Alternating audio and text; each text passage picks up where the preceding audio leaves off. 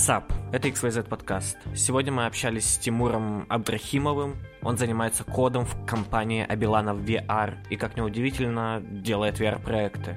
Поговорили о создании VR-игр, метавселенных и почему виртуальная реальность — это не будущее, а настоящее.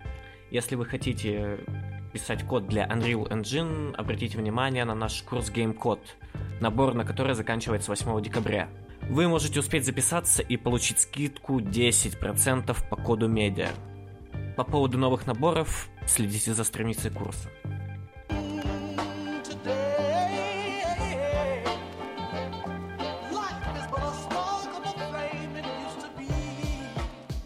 Привет, это XYZ подкаст. А сегодня мы будем вести диалог с Тимуром Абдрахимовым, VR-разработчиком. И, как всегда, с вами София, автор XYZ Media, и Никита. Помаши. Да, это я. Угу. Помахал. Молодец. Окей. А, Тимур, расскажи о себе. Как ты стал разработчиком, где ты учился, какие навыки тебе, может быть, может быть, помогли из университета и какие не понадобились?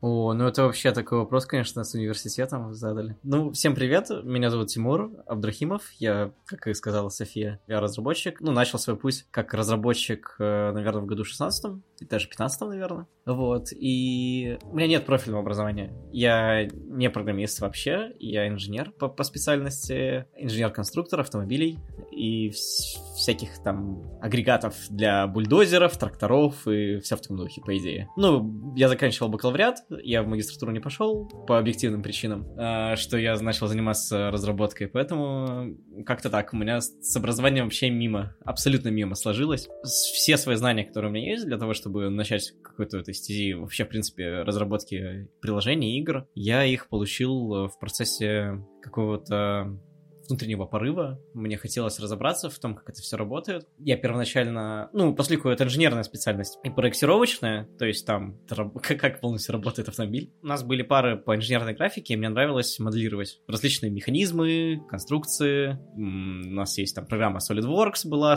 там Сапр, блин, забыл название. Ну, в общем, там Сапор, короче, если так.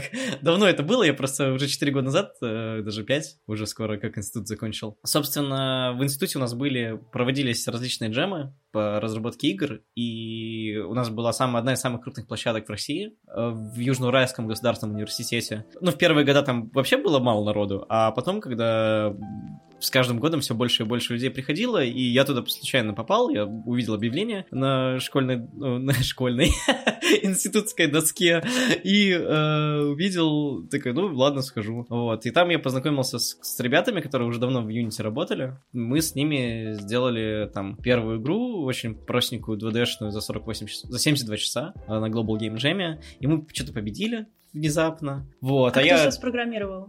И, и, и что, что ты делал? Я тогда, я тогда вообще не умел программировать. Это был, наверное, год 15 я программировать вообще не умел. Ты моделировал тогда? Я не моделировал даже, я делал анимации. я делал анимации, я делал 2D анимации. То есть художник нам подсовывал э, различные ассеты, а я из этих ассетов собирал сцену, собирал персонажей, э, собирал из этих все префабы, а коллега, ну там, с которым мы все это делали, он просто все это прогал. А я ему отдавал, по сути, уже конечные готовые типа префабы, которые он типа, чисто программировал по итогу. И мы так, ну, за 72 часа там сделали очень милую игру про маленького принца космосе, который, э, ну, по вселенной Маленького Принца. И было довольно прикольно. Я вообще тогда загорелся идеей разбираться, как работает Unity и вообще в целом, как эти штуки работают. Мне как-то захотелось однажды сделать, даже не после этого, где-то через год, даже через полтора или через два, пока учился в институте, я загорелся идеей дополненной реальности. Мне очень понравилась эта концепция в целом. Как бы накопился опыт того, как это все работает. Я ну, понял, как работает э, C-Sharp. Я все это сам сидел, изучал. Может быть, только там у друзей спрашивал с других факультетов, как это все работает, но в целом у Unity довольно-таки своеобразный C-Sharp. Если ты хочешь сделать крутую игру, ты можешь сделать ее, зная базовые API, там, различные вызовы. Грубо говоря, не лезть в дебри, делать только красоту, по сути. Собственно, я тогда сделал небольшое приложение для паблика Батя, называл его Батипедия для дополненной реальности и для очков виртуальной реальности. И все это. И я, короче, купил 30 очков э, из картона э, виртуальной реальности, и я думал из этого устроить какой-то мини-бизнес, у меня не получилось, но в любом случае это был мой первый проект, который работал с, с очками виртуальной реальности, то есть ты вставляешь на телефон, смотришь на листочек с QR-кодом специальным, там, который нарисовали тоже, и ты видишь там различные там сценки из там Gravity Falls, из э, Half-Life, там из Twin Peaks, то есть я там такую маленькую инсталляцию. Я это использовал, это приложение в качестве своего портфолио для того, чтобы потом показывать э, заказчикам. Я уже после этого ушел во фриланс, это уже после окончания института, и искал ребят, которым было бы интересно вот подобные проекты реализовывать, то есть э, с дополненной реальностью. Ну, сейчас это делается довольно просто, а 4 года назад это было сложновато. Ну, под просто я подразумеваю, что сейчас можно скачать программу от Инстаграма и там э, закинуть модельку и навести на любой объект, и телефон вот эту поверхность считает. Тогда для этого нужно было типа Unity, в. До сих пор, кстати, этим всем пользуются, но просто сейчас это можно сделать намного проще. Что, ну про Unity, наверное, все слышали, а как ты еще раз назвал? В, уф, в Уфоре. В Уфоре.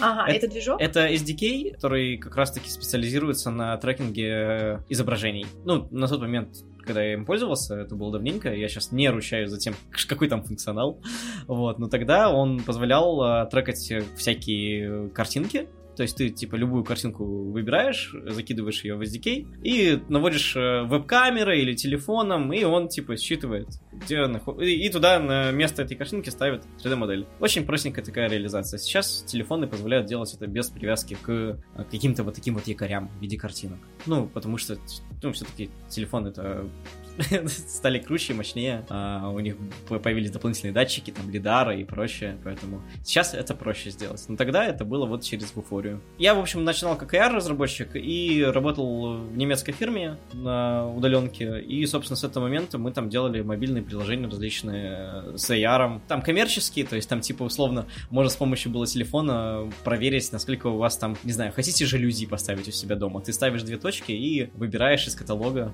mm какие-то жалюзи. Ну, то есть такие достаточно утилитарные приложения, простые для магазинов. Мы что-то такое делали, было прикольно. И я понял, э, что меня это начинает немножко вымораживать. Меня перестает какой-то интерес к этому AR. Я решил, что нужно поискать какую-то другую работу. Я ушел с той работы, которая у меня была. Я целенаправленно начал искать э, тему с VR. Но все это меня натолкнуло именно с момента, когда я услышал про то, что Oculus Quest первый, то, что его можно подключать к компу, и он стоит очень дешево.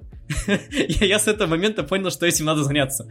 Потому что э, тогда он стоил что-то 400 долларов, и это было очень, это очень дешево. Э, сейчас Oculus, Oculus Quest 2 стоит 300 долларов, еще дешевле, и еще мощнее. И это как бы меня до сих пор мозг взрывает, и я э, думаю, что за этим очень большое будущее. И тогда я думал, что это большое будущее. Я уже год работаю в компании Абилана э, VR, и мы занимаемся как раз-таки для стендалонов и для ПК приложениями и играми образовательными для э, детей и студентов, связанные с наукой. То есть это гравитация, это химия, это там... То, что требует визуализации явно. Э, да, это то, что требует явной визуализации, и то, что можно на самом деле даже пощупать. То есть в каком-то виде можно было бы прикоснуться к этим звездам, галактикам, к таблицам, э, к, к таблицам э, Менделеева. Ну, там не всем таблицы Менделеева, там все-таки западная, на, на западную аудиторию все устроено. Вот. И можно посмотреть, как выглядят черные дыры, как они друг с другом взаимодействуют, все это в реальном времени. Мне это очень сильно вдохновляет в плане как разработчик. Мы делаем, так называется, cutting edge, то есть то, что мы делаем, и о чем я вот до подкаста, до того, как мы начали подкаст, я говорил о том, что я не могу говорить э, о вещах, которые мы там реализуем. То есть я там э, занимаюсь там такой частью, занимался точнее, вот у нас был предыдущий проект, который он еще до конца не вышел, он находится там в таких колуарах, так сказать, больше окулусовских, чтобы там это все опубликовать, оптимизации, там проверки и прочее, но в любом случае проект был, проект готов, и мы сделали там довольно такую прикольную работу, что на самом деле очень очень близко к тому, что говорят сейчас в Фейсбуке. Ну, типа на конференциях. Но это так. вот. Мы маленько забежали вот в эту тему метавселенных. Да, да, я, я, я, да, я немножко позже могу про метавселенную тоже рассказать. Хотел спросить, плейтесты, плейтесты проектов на VR сильно отличаются от плейтестов, которые для обычных игр? Может, там какие-то есть специальные условия для QA-щиков и так далее? Или, в принципе, все так же происходит? Можно я скажу, как должно быть? Да, да, конечно. При разработке под VR, по сути, используют те же самые принципы, как при создании обычных first-person шутеров, ну, типа шутеров первого лица. Разница лишь в том, что когда ты а, занимаешься разработкой под VR, тебе нужно конечное тестирование, ну, когда ты, типа, у тебя и посредственно какой-то киллер фич, которая ты, которая завязана на руках, там, не знаю, на движении головы, то, конечно, нужно надевать VR-шлем, и это неудобно. То есть постоянно надевать, снимать VR-шлем, это неудобно, это кошмар, и э, на самом деле это одна из главных проблем VR. Это то, что шлем надо надевать. Вот. И меня это в качестве то есть, как тестировщика я себе купил голову э, из э, ну вот на рынке там эти куклы. Манекены. Манекен. Да манекены да манекены. Испугался свиную голову знаешь принес ее домой или типа того. Да вот. Я беру этот голову от манекена я на нее ставлю VR шлем в нужный момент я его включаю и просто махаю джойстиками перед ее головой. То есть, ну, для того, чтобы не потестить. А, но этот, этот, это когда уже совсем нужно, типа, потестить, как трекаются руки, как трекается голова. А, по сути, сейчас э, инструментарий становится удобней, появляются ну, ты, то есть ты можешь все потестить на мышке клавиатурой, и по сути это будет как, по сути, ну, включается просто эмулятор VR, и все. Вот, то есть тестировщикам э, так, ну, тестировщики должны все тестировать в VR. То есть те, которые... То есть мы, как разработчики, можем там, если что-то быстро проверить, я вот такое использую, а тестировщики, конечно, должны, и, и они используют э, различную кучу, во-первых, девайсов разных, вот, как минимум три разных девайса. А во-вторых, это вот как раз-таки то, что им приходится надевать. Вообще, а, разница тестирования, это ну, даже не то, что разница, а я бы назвал это схожесть между разработкой iOS Android и разработкой под разные VR-шлемы. То есть тестировщик должен глянуть, э, как это работает в Vive, и, ну, по сути, Vive э, есть, грубо говоря, у нас три вида устройств. Первый вид устройств — это Vive, Index и вот все производные от вот этих двух шлемов. То есть там могут быть э, различные... Все, что подвяз... завязано на Steam VR, короче. Вот эти вот все шлемы. Второй вид — это Windows Mixed Reality, который, собственно, как и из названия, работает на на Windows. От Windows это Odyssey Samsung, это HP различные, то есть э, шлемы. Они все завязаны на Windows Mixed Reality. И третье это Oculus, Oculus SDK, Oculus Quest 2, Oculus Quest 1, это Oculus э, Rift S, Oculus. Да, и все. По сути, это вот три, э, три устройства Oculus. Но а, там удобно, на самом деле, типа, можно тестить это все на, квест, на втором квесте и, типа, не париться. Ну, чтобы протестить, как работает на окулусовских устройствах. Хотя я соврал сейчас, я соврал. Есть еще четвертый вид, о котором, о котором я забыл упомянуть. Это standalone устройство. То есть, здесь я говорил про тестирование на ПК. То есть, это чисто устройство, ПК-устройство. А есть устройство standalone. Это сейчас самое популярное, это Oculus Quest 2, и у него есть э, фишка с тем, что на него грузится APK, APK как на Android. И при этом этот APK, он работает и на всяких китайских устройствах по типу Pico Neo и тоже его производных. То есть это китайские standalone устройства. Они работают на процессорах XR2 и Snapdragon, и они все работают на Android. Ну да, на Android и все. Ну то есть э, конечно, хотелось, ну, в идеале иметь все устройства эти, но а, для такой, как бы, для небольшой студии достаточно иметь, ну, как минимум 4 устройства. Это что-нибудь на Mixed Reality, Rift или... Э, даже не Rift, а Quest 2, Vive или Index, и вот, собственно, что-нибудь из китайского. Чисто, чтобы оно было. Но э, сейчас, опять же, я говорю о том, что это был очень сильный гемор э, с разработкой под все эти устройства, и сейчас все, опять же, унифицируется, все, все становится проще, и появляются инструменты по типу OpenXR, универсальная такая библиотека, которая работает со всем этим вместе, и она работает везде одинаково. Ну, в теории. Но на деле там тоже свои проблемы есть, и мы все равно их там находим и как бы доделываем, по сути. VR же иногда у людей, знаешь, кружится голова, возникает какое-то чувство клаустрофобии и так далее. Это все проверка э, того, будет ли такое у игрока ложиться на вас, как на студию, или это уже вопрос к разработчикам устройства? Это все вместе. Все вместе. То есть, смотри, здесь огромное количество разных факторов, которые влияют на тошноту в VR и на то, как ты, там, не знаю, закодил, например. Вот почему укачивает людей в VR? Вот чаще всего я слышу такой э, аргумент против VR, потому что меня укачало, меня тошнит. И вот, но э, это, это, это, это бывает из-за криворукости разработчиков. Давай возьмем в качестве такого ультимативного примера, где тошноту постарались уменьшить, насколько это возможно, это в Алексе. Когда ты заходишь в игру и видишь огромное количество э, специализированных настроек, то есть у тебя есть телепортация, у тебя есть передвижение, у тебя есть повороты резкие, повороты гладкие, у тебя есть затемнение экрана, когда ты передвигаешься, у тебя есть, э, там, не знаю, ты можешь не приседать, ты можешь поднимать предметы э, там специальной кнопкой, специальная кнопка для того, чтобы присесть там э, отдельно еще. То есть э, все эти параметры, они помогают, э, ну, как бы сказать... Подогнать игру, игру под себя, скорее. Да, подогнать да, под, под свои физи- физиологические какие-то особенности. Единственное, что я читал различные исследования на этот счет, потому что все-таки, когда ты занимаешься э, всеми этими вещами, то задаешься вопросом, а безопасно ли это для самого себя. Есть э, такая штука, довольно-таки у некоторых людей проявляется она, и, но при этом я не видел пока что никаких исследований на этот счет адекватных, это то, что происходит дереализация у людей пространства, и после того, как они снимают шлем, они не, могут не понимать, где они находятся, в реальности или в виртуальном пространстве. Вот. Но это больше связано с э, таким психологическим проблемы. То есть это те, у которых был какой-то такой опыт, я бы так это назвал, в прошлом, или это так сложилось, или с самого рождения такое произошло, что вот возникают такие проблемы. Есть такой процент, но исследований я не видел. Я бы назвал бы это большей проблемой, чем укачивание. Укачивание решаются настройками, частотой обновления кадров в секунду устройства. То есть, допустим, Oculus позволяет 120 э, Гц, и от этого типа тошнота спадает вообще ну, как можно меньше. И угол обзора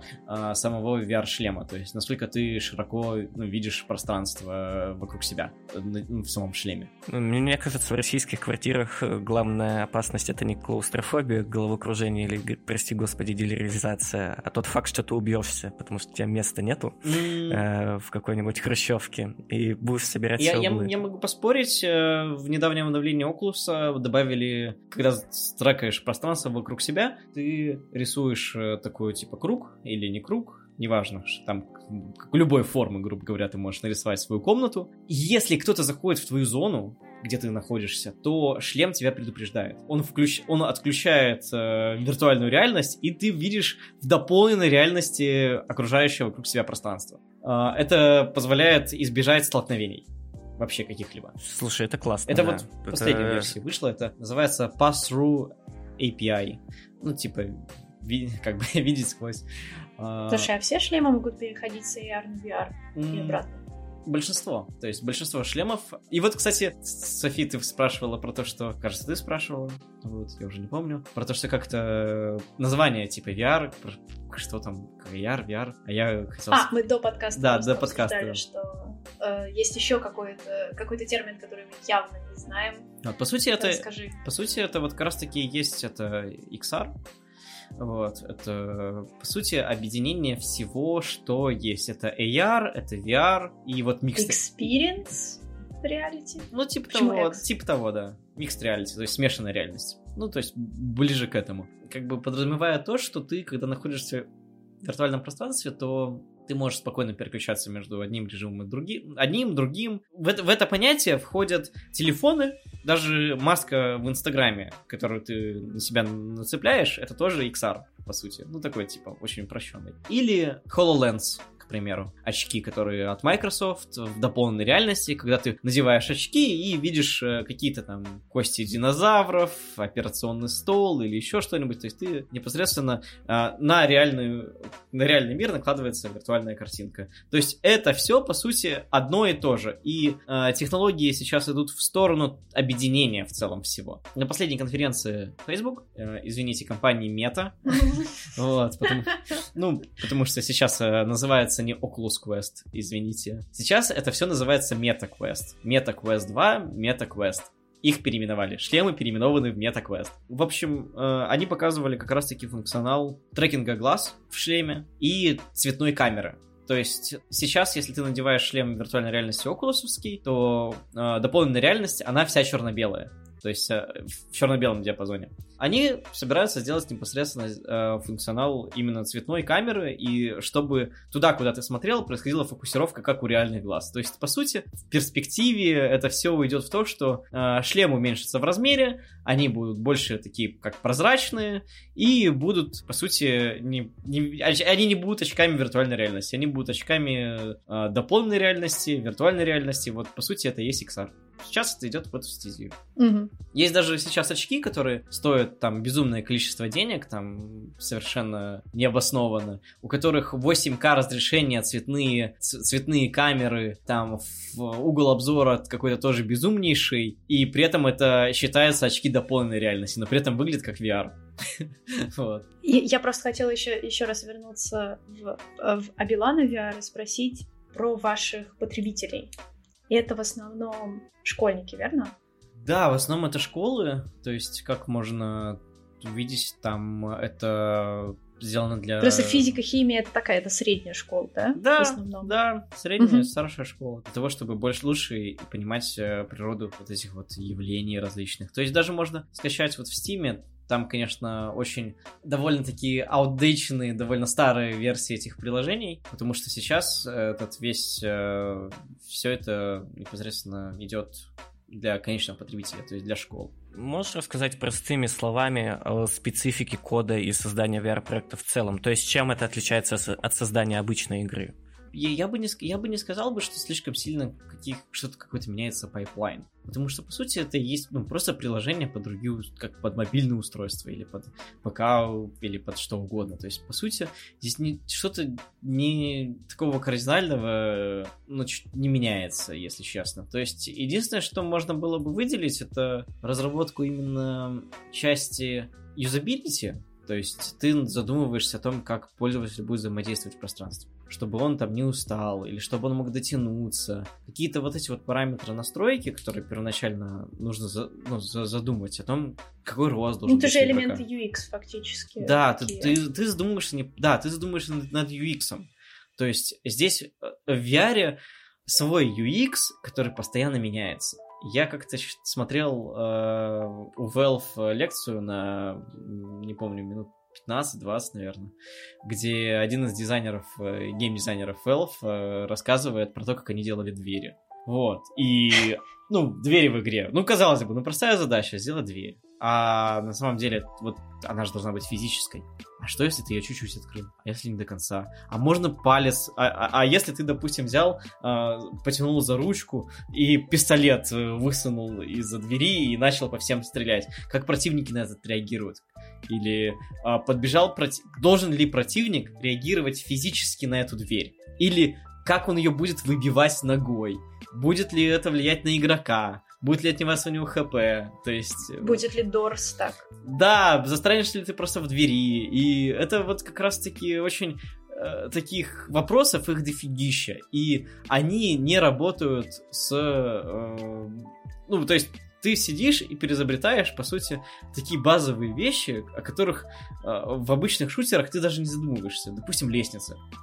Э, вот геймплейно ты передвигаешься в шутере от первого лица или от третьего, без разницы.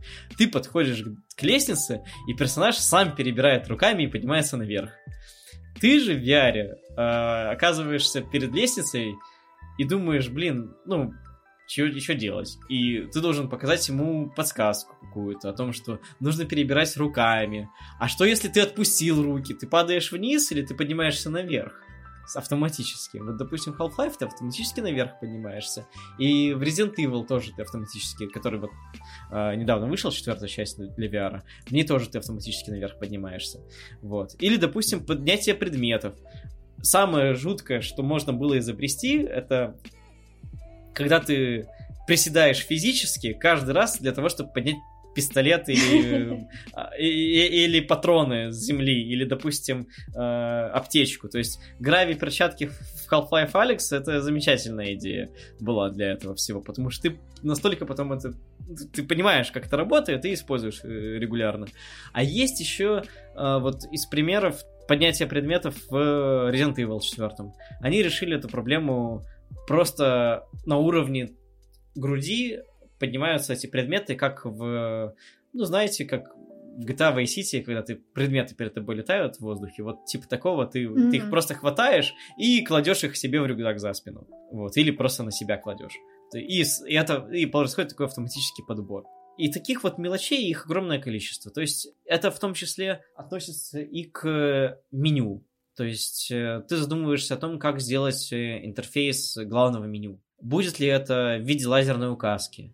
Либо ты физически взаимодействуешь с кнопками в интерфейсе. Вот, допустим, есть э, игра Vader Immortal, по Звездным войнам. А, она есть для Oculus. Это эксклюзив Oculus, Oculusовский. Для того, чтобы запустить игру, у тебя перед тобой такая панель, и ты прям жмешь пальцем на кнопки. Это жутко неудобно. Это прям капец. Я очень сильно бесился, потому что руки в игре, они как бы... Они одного размера, а у тебя руки в, в реальности находятся в другом месте чуть-чуть. И еще другого размера, и ты мозг не может сопоставить одно с другим, и я постоянно терялся. Только потом я приноровился к этому и понял, как это работает. И это было очень сложно с, с, с этой всей штукой э, взаимодействовать. Еще один такой важный вопрос, это на, на самом деле того, как вообще в принципе симулировать окружающее пространство. Должно ли оно быть физическим или оно должно быть условным? А что значит физическим? В смысле реалистичным? Не совсем. Не реалистичным. Твои виртуальные руки будут взаимодействовать с виртуальным миром? Или они будут насквозь проходить? Потому что когда у меня появился первый квест, я, наверное, часа три, наверное, или четыре сидел и проходил Vader Immortal. Для меня это было таким шоком вообще VR, потому что у меня до этого, я им пользовался в 2014 году, это был первый этот Oculus DevKit. Я когда этот играл Vader Immortal, я, и, и я причем сидел, играл в нем на зарядке, потому что это же Android телефон, вот. я, я сидел в нем на зарядке, мне хотелось допройти в один присест. И потом, когда я его снял, я понял, что мозг у меня уже настолько привык к тому, что у меня руки насквозь сквозь стены проходят, что когда я оказался в реальности, я понял, что что-то тут не так. Вот, под дереализацией я подразумеваю вот это. То есть это в легкой форме. Это такой баг небольшое мышление. Да, получается баг мышления, который, по сути, тоже влияет. И, допустим, Half-Life Alex решили эту проблему тем, что твои руки физические. То есть они могут находиться где-то ну, условно, позади объекта, то есть, ну, это не позади, а типа, далеко впереди объекта, но визуально ты будешь видеть, что у тебя руки упираются, допустим, в пианино. И так, кстати, намного понятнее для мозга, чем если руки будут проходить насквозь. Ну, это из моих наблюдений и из того, что я наблюдал над друзьями. Вот, я обычно как делаю? Поскольку тестов достаточно мало, информации что-то как-то по крупицам собираешь это всюду, ко мне приходили друзья, вот даже вот Никита как-то приходил в гости, и я ему давал, я ему просто давал шлем и, и сидел наблюдал за этим. Типа, я, я просто наблюдал, а потом э, Блиц, задавал Блицу вопросы о том, о состоянии. Типа, что понравилось, что не понравилось, как ощущалось. То есть, вот такие вот мелочи, они достаточно, как бы сказать, позволяют потом в дальнейшем в работе осознавать, как каждый человек взаимодействует с этим. Ну, пускай это хоть и небольшая выборка, но хотя бы это видно, как это работает. Я обычно еще на видео снимаю, но с разрешения игрока. Можно ли записать? Вообще, да, на самом деле наблюдать за плейтестерами это отдельно, это важно. Я помню, что одна из, одно из шоковых состояний у меня, которые были после VR, я поняла, что я не могу... В общем, какая ситуация была? Э, если честно, я даже не знаю, что это был за VR-шлем, это было у знакомого, и я была, ну, вокруг меня была, значит, комната какая-то, и потом я в какой-то момент поняла, что это высотка. Я думаю, ну прикольно, значит, я могу из высотки как бы выйти. И прикольно, интересно, что будет? Я не смогла сделать шаг. Я помню, что я садилась и трогала ковер руками, что там есть ковер. но я так и не смогла шагнуть вперед. Кто-то просто трусишка, ну... Может быть, может быть, но... А потом я узнала, что есть такие вообще игры... Это, это сложно назвать игрой, а это просто такой experience, когда на человека тоже надевают VR-шлем и ставят его на дощечку О, в реальной господи. жизни, которая немножечко шатается. Я знаю эту штуку, гадость какая. И и, и, и тебе говорят, типа, ну пройти до конца и типа спрыгни. Это там какое-то здание очень высокое. Ага. Господи, это за людьми тяжко наблюдать. Я считаю, что это очень такая, знаешь, э, практика совершенно ужаснейшая, потому что во всех, ну, как бы, во-первых, это издевательство. Человек, оказываясь в таком, как бы сказать, э, в таких условиях, это все равно, что время VR взять, наверное, и толкнуть человека если так, знаешь, дощечка трясется или что-то. Это аттракцион. Я, это, я, это, пони, типа, я, пони, я, я понимаю, что это аттракцион, но просто а, для восприятия человека это может быть, ну, скорее негативно, чем, чем как получить какие-то, не знаю, положительные эмоции. Конечно, типа это прикольно, но это, знаешь, э, как в этих торговых центрах стоят такие стенды, где стоит чувак сзади, то есть ты надеваешь VR-шлем, а он тебя сзади на такой тележке тебя трясет. Что-то из этого разряда. Но это какая-то, знаешь, типа primitive technologies, так сказать, какая-то абсолютно. Да, такой колхоз. каким-то от всего этого. Я, например, очень не люблю настоящие аттракционы. Там всякие американские горки, для меня это слишком э, адреналиново. То есть я не получаю от этого удовольствия, мне конкретно страшно без положительных каких-либо эмоций. Но мне кажется, если бы мне предложили вот такой VR-аналог, я бы сказала, ну давайте. Ну, ну да, наверное, но я просто... Это безопасный способ получить э, адреналин. Да, он довольно дешевый, потому что, ну да, у тебя какая-то там дощечка, которая трясется, и а, симуляция VR. Ну, может быть... И симуляция там какой-нибудь высоты. Может быть, кому-то это может подойти, но просто для, я для себя решил, что для меня это довольно-таки, ну, странно. Я даже... Э, у меня была как-то такая тема, я... Сидели мы с друзьями, я дал им VR-шлем, я один другого толкнул, я, я понимал, что, ну, типа, а это, ну, вообще вот категорически нельзя трогать человека в VR потому что для него он находится вообще в другом пространстве, он занимается вообще совершенно другими там какими-то делами, задачами и прочее, и тут тебе из реальной реальности тебя кто-то толкает. Пролетает что-то, и ты не понимаешь, и ты что не... это. Да, да. Ты не получаешь фидбэк, в VR. И ты можешь... оно как бы... Ты, и очень легко э, повредиться, упасть, повредить оборудование, повредить голову. Может что угодно произойти, и э, нужно очень всегда следить за техникой безопасности в таких вот темах. Поэтому, допустим, э, есть... Сейчас все больше, кстати, появляется игр в смешанной реальности для Oculus, где ты... Ну, точнее, режимы для смешанной реальности. То есть там есть такая... Э, я видел демку. Тренировочный зал, где у тебя такая деревянная... Деревянная такая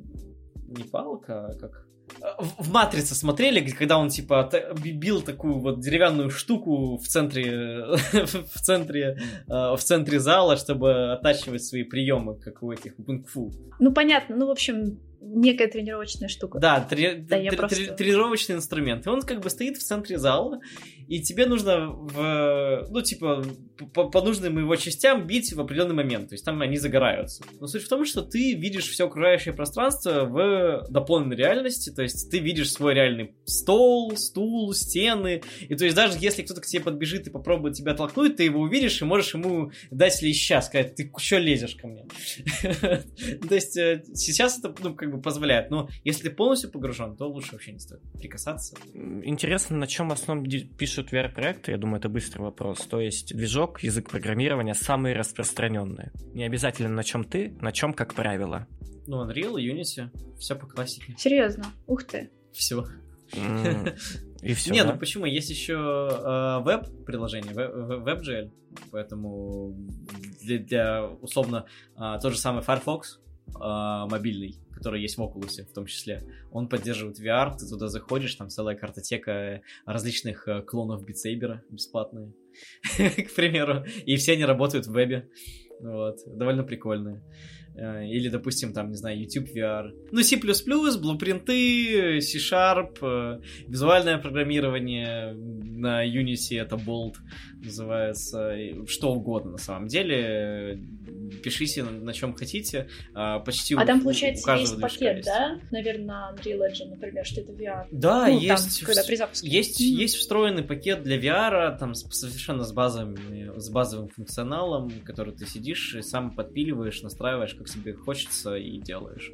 Но я, поскольку первоначально ну, учился и программировать на Unity и, и используя C-Sharp, я через ну, им и дальше пользуюсь. То есть я... Единственное, что поменялось, наверное, в процессе разработки, это то, что я начал использовать некоторые пакеты, которые позволяют сделать э, некоторые фичи быстрее, эмуляцию, допустим, там, более реалистичную рук, или там какой-нибудь бэкпак. Люди уже это реализовали, тебе не хочется на это тратить время, ты берешь, там, используешь, там, в каких-то своих целях э, этот функционал для того, чтобы, э, грубо говоря, не тратить время. То есть есть уже готовые пакеты, которые позволяют э, большую часть э, VR-функционала, даже из Half-Life Alyx, или там, не знаю, не знаю, Resident Evil, откуда угодно, типа, который повторяет э, весь этот функционал. То есть, условно портировать э, какой-нибудь GTA San Andreas который выйдет на Oculus Quest 2, к примеру. Достаточно качать э, Unreal Engine, качать э, GTA San Andreas э, вместе с исходниками, которые вот Definitive Edition, поставить на него этот пакет VR и, собственно, начать дальше уже подкручивать геймплейные механики. Садиться в машину, перезаряжать автоматы, пистолеты, стрелять из автомобиля, вот это вот все, это уже дополнительные штуки. Но базовый функционал можно либо скачать там из э, какие-то дополнительные пакеты, либо использовать э, нативные, которые предоставляет Unity и Unreal. Я тут маленько кликбейтно спрошу, но за VR все-таки будущее или нет? Или это все еще останется чем-то нишевым? Это консоль. Это не будущее, это не что-то... Ты говоришь ты говоришь, типа, за VR будущее? Нет, за VR не будущее, за VR уже настоящее, и количество проданных э, копий э, Oculus Quest 2, к примеру, говорят, что отгружено больше 10 миллионов копий. Uh-huh. 10 миллионов устройств, извините. Сколько из них было продано, неизвестно, но учитывая только какую предоставляют статистику разработчики самых топовых приложений э, в Oculus Store, их там, они исчисляются миллионами. То есть это, по сути, получилась игровая консоль, которая заменяет тебе PlayStation. Ну, не заменяет, я бы сказал, дополняет, знаешь, коллекцию того, что у тебя есть дома. За 300 долларов заказать с Амазона в Россию игровую приставку без перекупов и без проблем, это вот только сейчас позволяет делать э, Facebook с, с этим э, квестом. Все. Мы скоро подойдем к Facebook. Он тут э, у нас и вытекающий вопрос. Опять же, 10 миллионов копий, да, ты сказал? 10 миллионов устройств отгружено было. Устройств? Устройств. Да. Э, э, это не, не мало?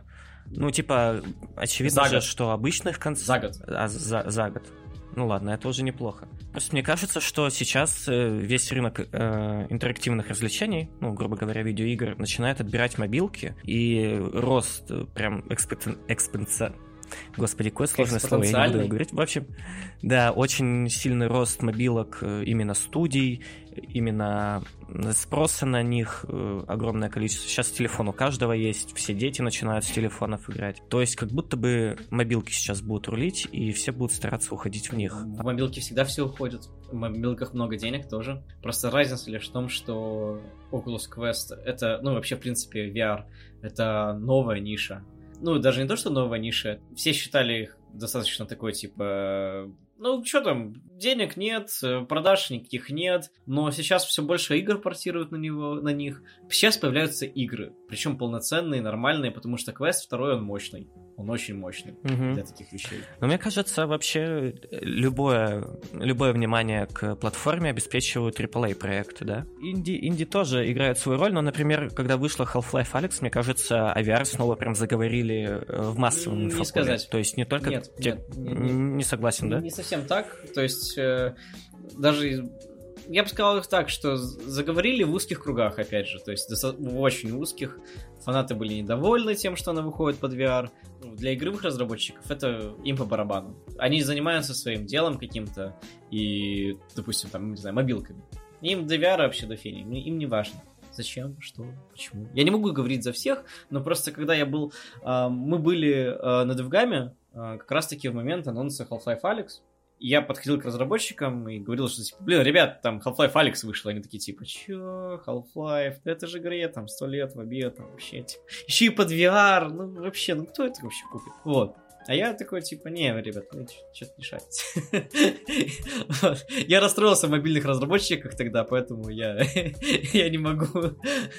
Меня бомбит с этого немножко. Да, я думаю, они просто в своем маркете. Да, они, они, в, они, они живут... Вот, собственно, здесь и получается, что, типа, каждый в своем маркете. А VR — это, по сути, новая игрушка для школьников, э, там, не знаю, студентов, подростков, которые берут и используют их ну, в качестве подарков на Новый год, допустим. Прошлый Новый год, ну вот, смотрите, такая вот ситуация была в прошлом году. Как бы дефицит э, полупроводников уже давненько происходит, и вот как я и сказал, что PlayStation 5 ты не купишь, Xbox One ты не купишь нормально, в Америке их тоже там почти нет. И что остается? С горой стоят эти окулусы. Все. И все их в Америке активно скупили. Тоже в определенный момент. Типа, они закончились, а потом резко снова появились. И их до сих пор можно купить. Я просто к тому, что э, время сейчас покажет, на самом деле, насколько это будет устойчиво. Но учитывая, что AAA проекты начинают очень активно портировать на, ну, VR AAA, на Oculus Quest, допустим, вот недавно портировали совершенно такой безумный бегемот под названием «Медаль за отвагу», которая на компе весила 150 гигабайт или что около того, и ты не мог ее запустить у себя на ПК, я ее не мог запустить у себя на ПК, потому что она лагала, но она при этом была дико крутой, несмотря на то, что там кат-сцены каждые 5 секунд. То есть ты типа сидишь и смотришь на этих всех вояк и умирающих солдат Второй мировой войны. Но сама игра прикольная. И тут ее буквально вот в начале ноября портировали на Quest 2, и она весит там 40 гигабайт. И она работает без лагов. Хоть там графика и похуже, но это AAA проект на VR. Полноценный для квеста. Это вот как раз-таки э, я и говорю о том, что вот сейчас время показывает, что люди начинают туда что-то портировать активно. Даже, даже несмотря на то, что если они первоначально делали под VR и делали косо, криво, то они сейчас все сидят и оптимизируют под квест второй. Ну, это такая ложечка меда. Софа, спроси про плохое. Давай, я не хочу быть э, вестником. Ну, ты прямо вещей. это меня подталкиваешь. Да, расскажи про то, какие проблемы сейчас у VR-маркета и, и что, что стоило бы улучшить, на твой взгляд? Что сейчас проседает, может быть? Появляются все больше проектов интересных, и достаточно крутых проектов, которых они мультиплеерные, они там интерактивные, там они кооперативные, друг, друг с другом можешь э, взаимодействовать, все очень круто. Но проблема в том, что официально ты их как бы скачать толком-то и не можешь. Они все находятся в лимбо таком. Называется это э, сторонние маркеты, для которых тебе нужно анлокать, к примеру, второй квест. А, я сейчас говорю чисто про второй квест, и по той лишь причине, что сейчас это самый крупный маркет. Это самый крупный маркет э, устройств VR. Мне кажется, даже больше, чем Steam, потому что сейчас, вот сколько я наблюдаю, вот как я и говорил про медаль за отвагу, все портируют на квест. Все делают для квеста. Проблема именно происходит вот на этом моменте, когда ты пытаешься эту игру опубликовать ты не можешь ее так просто взять и запушить. Тебе нужно пройти такое там 10 кругов ада, 12, 13, сколько их там? С, э, в общем... 12. Ладно, давай не, не буду. Да, да, да. Да, и, и в самом конце дойти до Цукерберга, вмерзшего в ледяное озеро, вот, э, в мета-озеро. И тебе нужно с ним договориться еще под конец э, о том, чтобы твою игру опубликовали. Суть в том, что сейчас есть, существует окулусовский Early Access, вот про который я и говорю, App, и там публикуются все игры с начала. И только после того, как э, Facebook и там команда Oculusовская или я, я не знаю, как я до сих пор говорю окулусовская и фейсбуковская, но по сути это мета, но у меня язык не поворачивается это говорить слово мета. вот. Они должны это все просмотреть. И они это делают очень медленно, безумно медленно. Они делают это все дичайше вручную, и получается так, что в, по итогу в сторе выходит очень мало игр, и все они там, не знаю, только под очень сильными договоренностями с Фейсбуком, только после этого, насколько я понимаю. Но есть второй путь, это вот сайт Quest. Это независимая площадка, где люди себя, себе, себе тоже публикуют. То есть ты там можешь зарегать бесплатный аккаунт, просто публиковать игру, и как условно на каком-нибудь э, Google Play сразу же ее запушить там ну, только не платя никаких денег. Просто, типа, запушил и все. И люди другие скачивают, оценивают, смотрят такое, более такое, более свободная такая штука. И, угу. Но при этом для этого тебе нужно активировать аккаунт разработчика, который постоянно слетает, и, возможно, тебя еще могут и забанить за то, что ты используешь этот режим разработчика не для разработки, а для игр. Но это, как бы, я прецедентов не знаю бана, но сам факт того, что это возможно, это, конечно, не очень. Одна из главных проблем это в том, что нету открытого такого рынка, как мне кажется, где ты можешь вот, создал игру и сразу ее запушить адекватно, и чтобы каждый игрок ее мог увидеть и посмотреть. Вот. Но я думаю, что... А Steam вам недоступен? Ну, в смысле, Steam недоступен для VR-разработок или как? Да нет, вообще? он доступен. Я для, для массовой аудитории говорю. Я, я под Steam это брать, подключать кабель, настраивать окружающую эту всю среду. Еще нужно видеокарточку купить помощнее, чтобы она все заработала. А квест ты надел на голову и играешь. Вот в чем разница. Вот. Переходим, наверное, к самому интересному. Мы постоянно говорили о метах. Но я так понимаю, ты слышал про метавселенные, да? Я считаю, что... Да, я, я, я, я слышал, да. Ну и... Да. И как, что, что думаешь по этому поводу? VR-браузинг вообще сети, да, нужен, не нужен? Что думаешь о том, что Facebook э, говорили? Один, по-моему, из авторов не из авторов, один из разработчиков вот этой движухи для Facebook говорил, что если Facebook создаст первую метавселенную, то она и станет последней. Ну, имелось в виду, что последней, которая будет самоокупаться. Мне кажется, это бред. Мне кажется, это такая, знаешь, типа очередная такая... Вот буквально сегодня мы там обсуждали такую эту тему, там с коллегой на этот счет черканул про мету, про то, что это все очень сильно напоминает очередной э, мета-пузырь по типу «Ребята, инвесторы, вкладывайтесь в нас, у нас есть мета-вселенная, мы тут делаем э, свой Fortnite с блэкджеком, куртизанками, у нас есть Наруто будет и Бэтмен, и это все будет в одном мире, и люди друг с другом будут взаимодействовать». Ну, сейчас, условно, какой-нибудь под этот критерий мета попадает Fortnite. Ну, без VR, я имею в виду. Типа, вообще в целом, типа. А VR-чат не попадает? Так, подожди, подожди. Вот как раз таки я хотел про VR-чат сказать. И тут, получается, есть такая штука под названием VR-чат. И сразу задаешься вопросом. Вот Цукерберг анонсировал эту мету-вселенную, эту всю штуку, круто, все. Но есть же VR-чат уже давным-давно. Есть VR-чат, есть комнаты, есть куча мини-игр. Ты можешь там сидеть, добавлять это, ты там что угодно можешь добавлять туда в том числе. То есть э, модельки, здания, мини-игры, все, по сути. Это и есть метавселенная, она уже существует, и я как бы не испытываю каких-то надежд на тему того, что придумает Facebook. Со своей... Э, у них есть проект, называется Horizon. Facebook Horizon. Они его пилят уже второй год. Они его анонсировали, кажется, два года назад или даже около того. Бета этого проекта должна была пройти в январе этого года. Я не видел практически ничего адекватного по этой мета вселенной, так сказать. То есть они собираются вот как-то скрестить свою экосистему с вот этой Facebook Horizon. Но я ничего не видел, честно. Я не, не знаю, что они там дальше пилят, но метавселенная уже здесь, это вот, вот тебе VR-чат. Но а, самое мне кажется, перспективная метавселенная, которая уже существует в нашей реальности, ну, я имею в виду, типа, под, между, в реальности среди игр, это Roblox. Я считаю, что Roblox это самая мощная а, метавселенная, и там есть а, недавно появилась поддержка VR. Я еще не пробовал, но по сути, мне кажется, Facebook будет, если внезапно Facebook нарастит себе такую же аудиторию, как Roblox, что я очень сомневаюсь, то она и постарается именно с ними конкурировать. То есть им, э, я так понимаю, сильно печет тот факт, что э, Roblox получает гигантские инвестиции в последнее время и большие очень деньги. И они хотят так же. Roblox, вы понимаете? Roblox.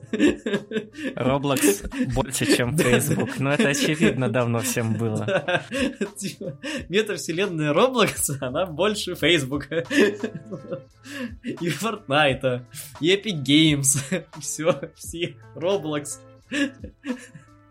У меня истерика, я не знаю, это очень... Это, это бредово, я не знаю, как, вы, как, мы, как мы допустили это. Как мы это допустили? Никита, почему ты это допустил? Мы этого не допускали. Это до... просто пришло поколение молодых и отобрало э, метавселенную, Фейсбука и так далее. Ну, потому что у Roblox же достаточно молодая аудитория. А там, да, там, там очень этого... молодая аудитория этого всего, поэтому, да, там... Я, я сейчас даже... Я, я, я просто хочу еще, еще раз э, посмотреть э, акции Roblox и Epic Games просто ради интереса. насколько это, а, насколько это большая разница. В общем, вкладывайтесь в Roblox и живите, я уже, живите я, счастливо. Я уже открыл Тинькофф инвестиции и все просто перекинул в акции Roblox. Я вывожу, вы, вывожу все, что я играл на понижении на Blizzard, все в Roblox. Вкладываемся в Roblox. Вот. Ну, это, это вообще, это безумие, на самом деле, типа, я, я не знаю, мы живем в очень странном мире в последнее время, поэтому я ничему не удивляюсь уже, так что это нормально. Вот э, тут, кстати, нам пригодилось бы твое удивление. Что ты можешь сказать о хороших VR-проектах? Что тебе, например, понравилось за последнее время и почему? Ну, плюс-минус, знаешь, скажи это с точки зрения разработчика. Тут мне понравился геймдизайн крутой, тут прикольные кор-механики, да? Тут там прикольная работа с оптимизацией. Так, несколько примеров, что-то такое. Ну, не зря VR сделали. Тут Resident Evil 4. Resident Evil 4. Он, он, он, он прям он хорош получился. Крутой. И, тут, тут как бы прикол в том, что сам Resident Evil 4 крутой. То есть я... Да, тут, тут маленько нечестно. Это, знаешь, первый источник там был хорош. Ну, он и сейчас хорошо играется даже. То есть это такое, это не уникальная разработка, но можно. Нет, понимаешь, они сделали новую игру. Они сделали совершенно новую игру, но ну, как бы не то, что новую игру, они сделали заново все геймплейные механики этой игры. Игру они оставили как есть. И вот эта вот камерность игр второй PlayStation, когда у тебя небольшие локации с кучей противников, они идеально наложились на VR. Я не знаю, наверное, это вот эта вот комбинация как-то так сложилась друг на друга, и получилось невероятно круто. И э, отдельное уважение разработчикам, что они смогли совместить э, элементы оригинальной игры. Допустим, есть там, э, когда ты пинаешь противника, ты пинаешь там нереальной игрой, ты нажимаешь на джойстике, конечно, там на X или на A, и включается вид от третьего лица, переключается, и показано, как персонаж пинает зомби. Потом снова переключается на вид от первого лица. И тут получается такой типа эффект, как будто бы ты в каком-то таком кинозале, и в то же время ты участник этого кино. И это, ну, потому что так и получается, на самом деле. Это так получается в прямом смысле этого слова интерактивное кино от первого лица. И мне Resident Evil дичайше понравился. Я в нем вот как бы провожу довольно много времени, а, несмотря на то, что есть другие крутые VR-проекты с зомби, в которых лучше реализована физика, в которых там система крафта такая продуманная, как в каком-нибудь DayZ, но при этом вот эта вот, а, как бы сказать, простота четвертого Resident Evil, она намного лучше, чем когда разработчики усложняют механиками игру. Когда ты реально, знаешь, оказываешься в VR, и ты начинаешь вместо того, чтобы там, не знаю, расслабиться условно и пострелять по зомби, и побегать от них, покидать в них гранаты, ты начинаешь думать, так, ну вот я подобрал вот эти предметы, их нужно там как-то комбинировать. Ну, в Resident Evil это тоже есть, но для меня это ощущалось намного проще. Японские геймдизайнеры все-таки крутые. Середины нулевых оказались. Вот. Еще из крутых проектов. Ну, Half-Life Alex... Слушай, а, кстати, насчет зомби-игр, помнишь же выходил The Walking Dead, и, по-моему, ты мне как-то говорил, что он вышел провальным. Или я что-то путаю? Там... А, да. Ты, по-моему, сказал, что он очень скучный Он очень скучный. Почему? Он очень скучный и однотипный. По сути, это такой, знаешь, э, зомби-рогалик, и ты на одних и тех же локациях постоянно ходишь, и это очень скучно. Очень скучно. Вот, проблема, проблема, наверное, VR еще в том, что трейлеры прям выглядели я такой, вау, вот это будущее. Ну нифига себе, я отслюнявливаю свои денежки и иду покупать VR, чтобы там иммерсионно поубивать зомби. А оно вышло по факту какой-то скучный. Нет, ну это, это уже это же UX. Я же, собственно, а, в самом начале, когда мы начали там записи спрашивали про то, в чем отличается разработка, это в том, что ты больше и как бы используя реальные предметы, ну, условно, то, что у тебя рядом с тобой есть, там, бутылки, коробки, игрушечные пистолеты, ты это пытаешься примерить на VR и подумать, насколько это будет прикольно.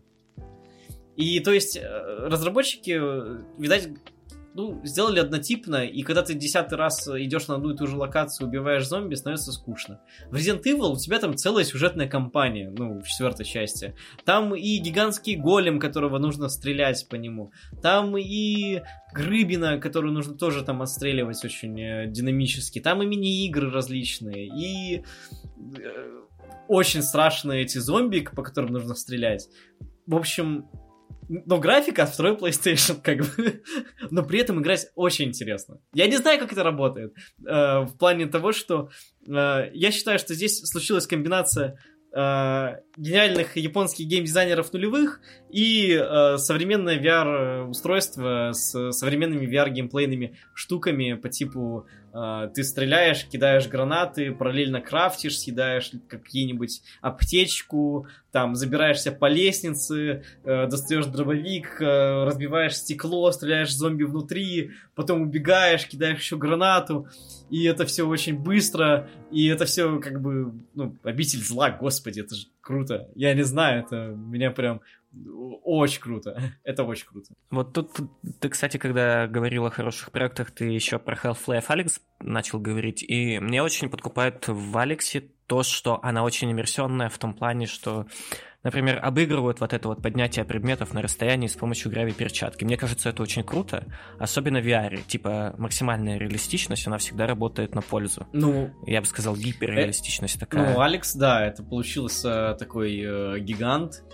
но я сейчас понимаю, что, допустим, э, Half-Life Alyx уступает Resident Evil 4, как бы это ни звучало. Странно. Ну, нужно также понимать, что между а, выпуском одной и другой игры прошел уже почти э, полтора года, даже больше. Полтора года, да. Да, прошло наверное. полтора года. Времени, сто... Времени стояло, и, допустим, в Resident Evil очень ты много стреляешь. Ты очень много стреляешь, ты очень много взаимодействуешь с окружающим пространством, а не просто ходишь и, не знаю, там, открываешь ящики и пытаешься найти смолу для того, чтобы прогрузить свою пушку. То есть в Half-Life Alyx я понимаю сейчас, что очень много э, ходьбы, и просто ты типа залипаешь. Ты просто залипаешь, смотришь на окружающее пространство, которое создали разработчики. Это дико круто сделали ребята из Valve. Но в Resident Evil именно геймплей крутой. Типа, ну...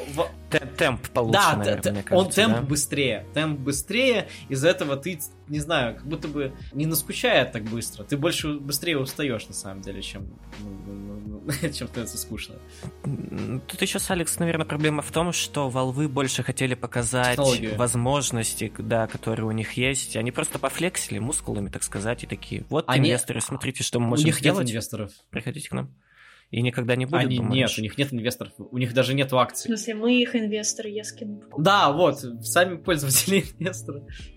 Нет, я без шуток, у Valve нету, у них даже нету этих э, совета директоров или что-то типа того, там, один гейп и все, конец.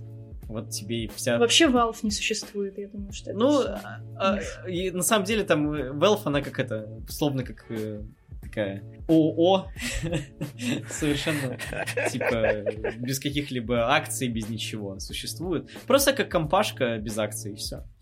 Вот. Я просто говорю о том, что Half-Life Alyx, она очень крутая, и она была показана именно... Они очень много времени потратили на технологии и того, как это сделать. А, и поэтому, возможно, в некоторых моментах они могли сделать это медленно и показывать это все mm-hmm. медленно, потому что они не знали, как по итогу пользователи реагируют. Вот что в, в, в чем прикол. А здесь сейчас, типа, спустя полтора года, э, разработчики такие, ага, ну в Алексе это работает, а давайте попробуем это ускорить. И делают более... Еще, ну, улучшают этот просто процесс. Вклад в Valve VR это ну, вообще не обговаривается, он гигантский на самом деле, так что а, они действительно показали, как можно. Они не просто мускулами, они просто такие вышибали двери и сказали, типа, а мы сделаем вот так. И, и смотрите, как mm-hmm. мы делаем. Вот. Повторяйте за нами. Вот, вот как это выглядело больше. Это, это такое трендсеттерство, как сейчас модно говорить. Э, ну, задали определенные... Вектор. Определенную планку. Вектор развития. Чтобы... Да. Да, это, да. это так у них же книги, собственно, и выходят. Uh, Raising the bar это типа поднять планку. Да. Давай уже потихонечку так выходить на финишную прямую. Чисто общие вопросы для тех, кто хочет вкатиться, собственно. Чтобы учить программирование, нужны какие-то опциональные навыки или нужно просто учить языки? То есть, может, нужно изучить математику, я не знаю, как-то вкатиться ну, конечно, в какие-то интегралы, не интегралы. Ну, конечно, типа, это все нужно повторять. Математика, геометрия, физика, как бы такие, знаешь, вещи, которых, о которых ты никогда не задумываешься обычно до тех пор, пока ты с этим не столкнешься, обучая своего сына. Вот. А тут, типа, в VR и вообще, в принципе, ты очень много взаимодействуешь с физикой. Прям огромное количество физики, геометрии, расчетов. Я с таким вот никогда, с таким количеством не, не сталкивался, потому что, допустим, когда я работал с AR проектами, то я в основном работал там, ну, с кодом. То есть я даже до тех пор, пока не сбил же проект, я не увижу, что я сделал. Ну, такие были особенности SDK для iOS, к примеру. А здесь ты сразу же нажал, запустил, увидел, как это работает. И прямо увидел своими собственными глазами, ты пощупал, что ты сделал. Ты знаешь, как работает эта физика, ты чувствуешь, что здесь что-то не так, что она работает немножко иначе. Я просто думаю, что именно в этом помогают именно не то что базовые знания, но именно для VR это важно. А, и важно повторить всю эту базу, хотя бы немного вспоминать, э, даже в том числе, может быть, даже какие-нибудь там теоретическая механика в том числе. Если у вас были такие вещи в институте, то это на самом деле полезная штука. Э, теория механизмов и машин. Вот у меня была... То есть я такой типа, блин, ну наконец-то я сдал этот дурацкий предмет, я сдал экзамен, а я никогда о нем больше не вспомню, а тут я открываю, короче, проект, и мне там условно предлагают сделать колесо, э, которое там должно крутиться, не знаю, знаю, под определенным углом, с, передвигая там какую-нибудь э, другую штуку, и все это не используя реальную физику, все это по расчетам, вот, и ты такой думаешь, ну, ладно, придется использовать вот какие-то расчеты из института. Да. То есть, а здесь, понимаешь, как бы в чем суть? Э, вот э, здесь же нужно просто понимать базовые, базовые команды, которые существуют, знать, как работают функции, знать, как э, работает базовая архитектура проектов. И уже на это все накладываются все остальные знания о том, как сюда одну формулу поставить. Здесь ты поставляешь какие-то э, функционалы из движка, сюда ты поставляешь функционал из VR, здесь ты думаешь о том, как работает рендеринг, пытаешься оптимизировать, здесь многопоточность. Это огромное количество знаний, и поэтому я бы не сказал бы, что именно вам нужно изучать. Просто нужно понять, что вы сами хотите. Что вы хотите от своей жизни и что вы хотите вообще, чем вы хотите заниматься в будущем в целом. Может, вам вообще нафиг это все не сдалось, и вы хотите заниматься, не знаю, базами данных. Ну, вы так занимайтесь базами данных и учите именно а, там, именно их. Не надо лезть в геймдев. Не надо этим заниматься, остановитесь. Вот. То есть, э, а здесь уже больше, говорю, в зависимости от задачи. Это, знаешь, есть огромное количество разных вакансий, которые, вот, допустим, мне присылают на LinkedIn. Знаешь, ну, когда ты регаешь на LinkedIn, это само собой происходит. Я просто за этим наблюдаю. И э, там э, условно есть огромное количество разных условий работы. То есть, допустим, условно, если ты работаешь с э, визуальными новеллами каким-нибудь, то ты должен знать такой-то, такой-то инструментарий. Если ты работаешь с двухмерными играми по типу Homescape, Shapes, должен знать такие-то, такие-то. Если ты знаешь, э, если ты э, Unity разработчик э, тулзов каких-то, то ты должен знать, как работает архитектура и такие-то, такие-то штуки. То есть здесь нужно в первую очередь задать вопрос, а что хочешь-то первоначально? Слишком много знаний, слишком много. Их все не успеешь запомнить. Ну, это понятно, да. Но, может, посоветуешь хотя бы язык, на, наиболее перспективный, может, или наиболее подходящий для VR-разработки? Шарпы? Или C++, я не знаю. Ну, я же говорил, Unreal? Unity. Ну, типа, и в зависимости а, от этого... И, Там и, даже на был принтах можно все. собрать. По сути, ты делаешь обычный шутер от первого лица, в котором у тебя есть два манипулятора. Все. вот тебе и VR. Отчасти. Ну, только с UX. с дополнительным UX. Э, тогда финальный вопрос, потому что мы уже нормально наговорили, и уж у тебя, раз у тебя обед был, посоветуй что-нибудь, что можно почитать, посмотреть, послушать в плане, ну, для вкатов геймдев, да, может, на тему программирования, в целом на тему видеоигр. Ш- зачем сам следишь? Или там что можно почитать, посмотреть, послушать, чтобы вкатиться в разработку или в программирование в частности? Ну, сам лично что любишь посмотреть или почитать, или смотрел когда это и читал? Я читаю Твиттер. Я читаю Твиттер и просто смотрю за ребятами, которые делают проекты для VR по хэштегу. Это, это довольно просто, но э, я не нахожу сильно много времени для того, чтобы следить за разработками чужими, вот знаешь, типа целенаправленно. То есть, знаешь, там, сидеть и прочее, там, как-то разбираться. Ты, ты, ты не из тех, кто GDC там сидит и Нет, нет, ну, нет, ну подожди, знаешь. подожди. Давай так. Э, для меня вот это все GDC, я их все смотрю. И я все, что связано с VR, и яром и прочим, я их смотрю действительно. Но это GDC. Я, я, просто, я просто для меня это типа как это по умолчанию. А если просто типа для, как знаешь, ну как дейли, э, дейли развлечения, э, просмотришь, кто что делает. Ну это вот в... Э, а если не развлечение, если вот прям то, что у тебя ну, вот как GDC, чтобы что ты еще смотришь? Я не знаю, я не знаю. я мало что смотрю. Я смотрю окружающий мир, я выглядываю на улицу, я трогаю различные предметы. У меня много игрушек дома. Тут у меня племянники два маленьких, у которых много разных пистолетов. А, всякие мячики, всякие мечи, луки, которые сделал им дедушка, вот мой отец. Поэтому я больше смотрю вот в эти вещи для VR-разработчика, то, как они взаимодействуют. как, бы, как бы это ни звучало странно, но это обычно так. Я, я могу посоветовать для VR-разработчика одну хорошую книгу. Джесси Шелл а, как сделать видеоигру, вроде так ли она называется? Сейчас я точно скажу название. Ну да, как сделать игру, в которую будут играть все, но на самом деле она называется это книга Линз. Вот, а почему я советую именно Джесси Шелла, хоть у него там не совсем могут быть а, актуальные вещи, я бы так сказал, но вся эта книга, она заточена под VR. Я не знаю, как бы он об этом, причем в самом начале пишет, я не знаю почему, но почему люди считают, Интересно. что это для геймдизайна, а, ну, типа, для общего, ну, может быть... Не, оно просто подходит фактически про все, потому что он фактически показывает, как он мыслит. А, плане, суть в том, что Джесси Шелл мыслит своеобразно он мыслит достаточно своеобразно по своей специфике работы. Потому что этот чувак, который занимался VR еще во времена Диснея в 90-х. Вот. И поэтому те его умозаключения по разработке игр, они как раз-таки в этой книге и заложены. То, что он почерпнул из 90-х, нулевых, при создании там аттракционов и прочих. То есть он рассматривал, а, собственно, разработку вот этих вот аттракционов как с точки зрения игры.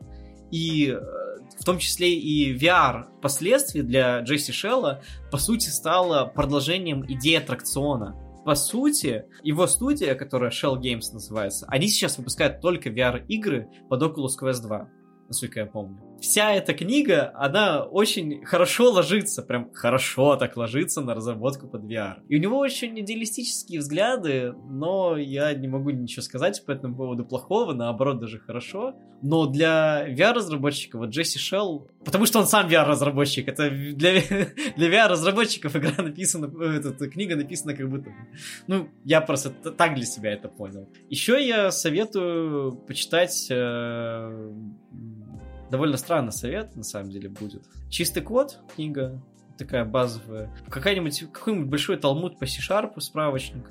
Вот это то, что у меня есть, то, что, то, чем я типа пользуюсь регулярно. И в свое время из-за того, что я все же пришел из стези больше как инженер и больше как журналист, то для меня как-то так наложилось в голове одно с другим книга «Пиши, сокращай» мне наложилось на программирование очень сильно. И, и те мысли, которые написаны в чистом коде, они у меня как-то друг с другом наложились, и я такой, типа, ага, ну, нужно писать так, чтобы все поняли. Как-то так.